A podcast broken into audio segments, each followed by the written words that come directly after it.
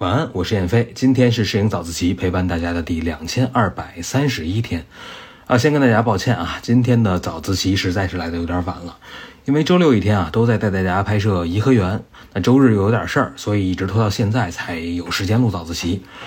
那今天呢，就分享一张在颐和园拍的照片啊，这是我在昆明湖拍的两只黑天鹅。那我把照片发到朋友圈以后啊，多云同学就留言说了，他说老师啊，想请问一下，这个图逆光下水面的质感很好啊，那为什么早自习里面总是说逆光没有质感，侧光的质感才好呢？哎，我觉得多云同学这个问题问得很好啊，说明他是经过认真的思考了。呃，确实，我们经常会跟大家说啊，说表现一个物体的质感，最佳的光线就是侧光。那具体到这张照片来说，也确实是一个逆光，因为太阳就在我对面。那这个天鹅在我和太阳的中间，这是一个典型的逆光拍的照片。但是大家如果仔细看一下，也能注意到，我其实是有一点俯视的视角在拍摄这个湖面的。所以我们在分析光线的时候啊，也要考虑到拍摄的角度。那如果从这个俯视的角度来看，这个湖面其实是受到来自侧面太阳的照射，准确的说啊，是四十五度侧光。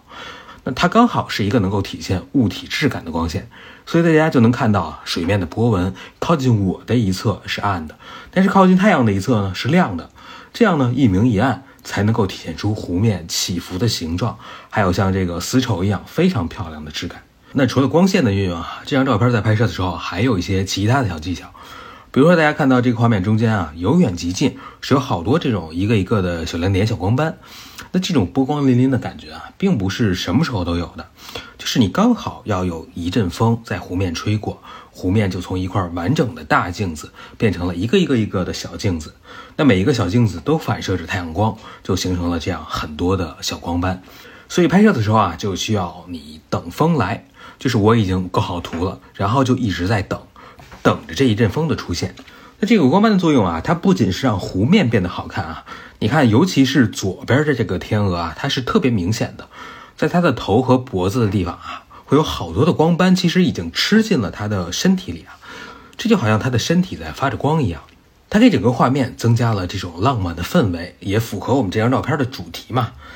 那第二个技巧啊，就是我在拍这两只天鹅的时候啊，它们其实是离岸边很近的，因为它们就习惯的在等着岸边的游客投食嘛。而且这个昆明湖的湖岸啊，本来就挺高的，它离水面有一段距离，而且还有一个挺高的这个汉白玉栏杆在上面。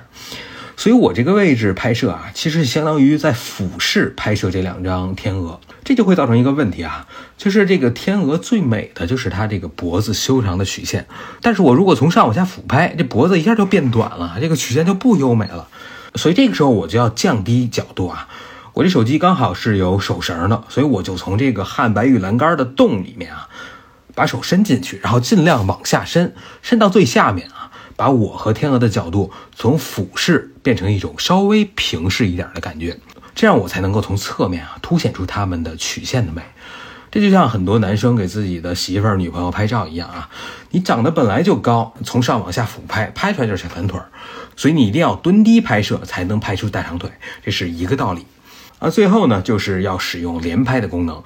因为这两只天鹅在互相求偶的时候啊，他们是有一套特别繁琐的仪式啊，你也不知道哪个瞬间就是会变成两个脖子凹成心形的这一个经典的画面，所以一定要连拍才能确保抓住这个瞬间啊。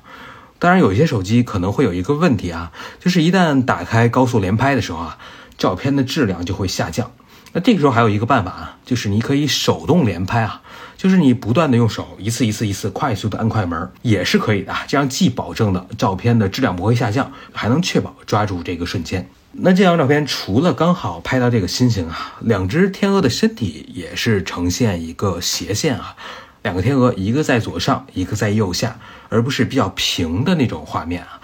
这样画面啊就不会显得那么的死板。然后呢，一圈一圈的涟漪以它们为中心向外荡开。所以最后抓到的这个瞬间，我觉得还是很满意的。好，那今天的早自习咱们就分享到这儿。对了，大家别忘了啊，这个月的二十三、二十四号，叶老师会带大家分别在重庆和成都开设游学营，现在名额已经不多了。那感兴趣的同学啊，可以扫描今天语音下方的二维码来了解详情，或者呢直接点击今天的第二条图文链接。好，那今天是摄影早自习陪伴大家的第两千二百三十一天，我是燕飞，每天早上六点半，微信公众号“摄影早自习”，不见不散。